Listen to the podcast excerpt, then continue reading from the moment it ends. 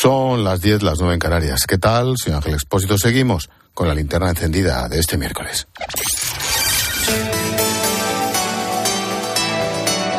Con Expósito, la última hora en la linterna. Cope, estar informado. El día vuelve a estar marcado por la dichosa ley de amnistía, que ahora entra en una nueva fase.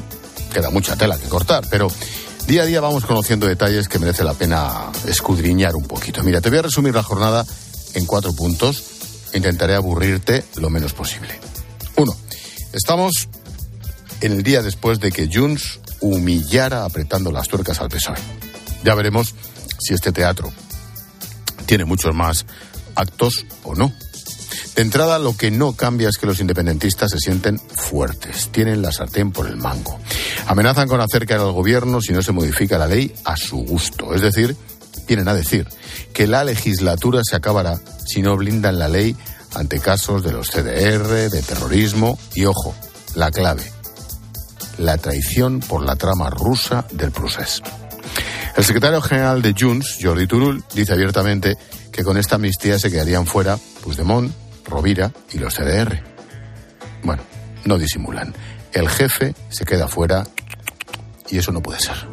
Nosotros no estamos de acuerdo como está. Nosotros no estamos de acuerdo como está. Hay un mecanismo para mejorarlo. Tenemos 15 días. La voluntad es el cumplimiento del acuerdo al que llegamos, que es una ley integral que afecte a todo el mundo y de aplicación inmediata. Con lo que sabemos hasta ahora, lo que están haciendo los jueces, que ya sabemos por dónde van, que nos están enseñando los agujeros por dónde la esquivarán, hombre, pues reforcémoslo y blindémoslo. Reforcemos y blindemos. El gobierno parece que tampoco se mueve, mantiene su posición, no entienden por qué votaron en contra, pero, según María Jesús Montero, hay margen para negociar. Declaraciones de la vicepresidenta en televisión española. Nosotros confiamos en que Jumper Cataluña recapacite, porque resultó y resulta muy incomprensible que Jumper Cataluña haya votado con el Partido Popular y con Vox, dos formaciones políticas que han dejado muy claro que la única respuesta que tienen para Cataluña es encarcelar eh, a los líderes del procés o mm, ilegalizar directamente sus partidos políticos o utilizar la guerra sucia, como hemos visto en épocas anteriores. ¿La guerra sucia a quién se refiere? ¿Al CNI? Pero si cuando el espionaje el presidente del gobierno era Pedro Sánchez. Es más, bien que hizo de espiar a quien tenía que espiar. Es increíble, es la número dos del gobierno, ¿eh? Bueno, el PSOE parece inflexible, pero, claro, conociendo el historial de mentiras, no sería raro que agacharan otra vez la cabeza, por no decir otra cosa, ante Puigdemont. De hecho, ya ha habido algún contacto de Santos Cerdán para acercar posturas. Bueno, dos. Bruselas. La Comisión de Justicia del Parlamento Europeo ha aprobado hoy pedir a los Estados miembros que prohíban la amnistía por corrupción. Hablamos de todos aquellos delitos que comprendan sobornos, cohechos, tráfico de influencias, malversación. El PSOE y el resto de delegaciones socialistas europeas han votado en contra. Los populares y Vox hablan de que esta es otra derrota de Sánchez. El caso es que el PSOE vota en contra de evitar la amnistía para casos de corrupción. Tela, ¿eh? Tres. Se habla mucho de terrorismo, de los CDR, pero aquí lo trascendental es la trama rusa, que podría desembocar en un delito de traición. Una cosa son nuestros líos y la matraca independentista, algo que no nos engañemos es local. Y otra cosa son las relaciones con Rusia, con los amigos de Vladimir Putin, con sus espías. Cuidadito con esto, que hablamos de reuniones y viajes del entorno de Puigdemont a Moscú. Junts per Cataluña frena la amnistía porque ve cómo los jueces van haciendo su labor. Por un lado, Tsunami Democratic del juez García Castellón. Por otro, la trama rusa con el juez Joaquín Aguirre, que ayer hablaba así en una televisión alemana. La influencia directa de Rusia sobre el proceso de independencia de Cataluña, apoyando el proceso de independencia con la finalidad de que Rusia desestabilizara primero la democracia española y abriendo la puerta a Rusia a la infiltración en todas las democracias liberales de Europa Occidental. Cuidadito con esto, que el enemigo es Putin, ¿eh? Cuatro, hablando de jueces. Hoy el presidente del Poder Judicial, Vicente Aguilarte, no ha podido ser más claro.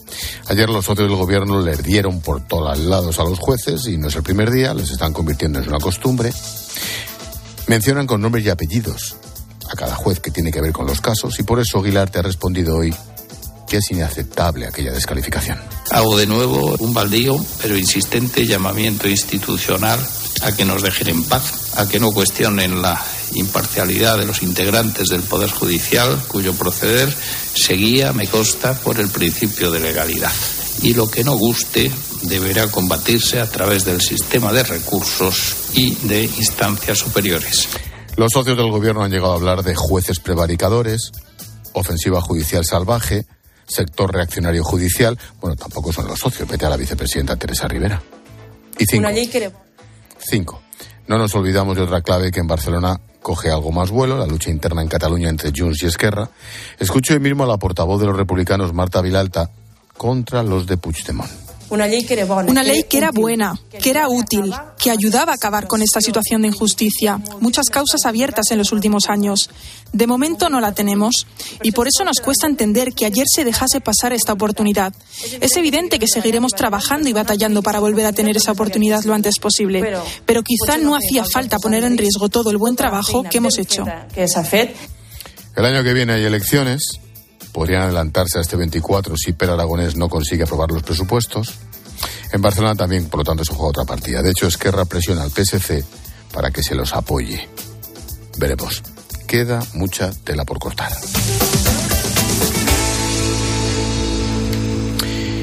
Tiempo de tertulia con Julio César Herrero y con Nicolás Redondo Terreros.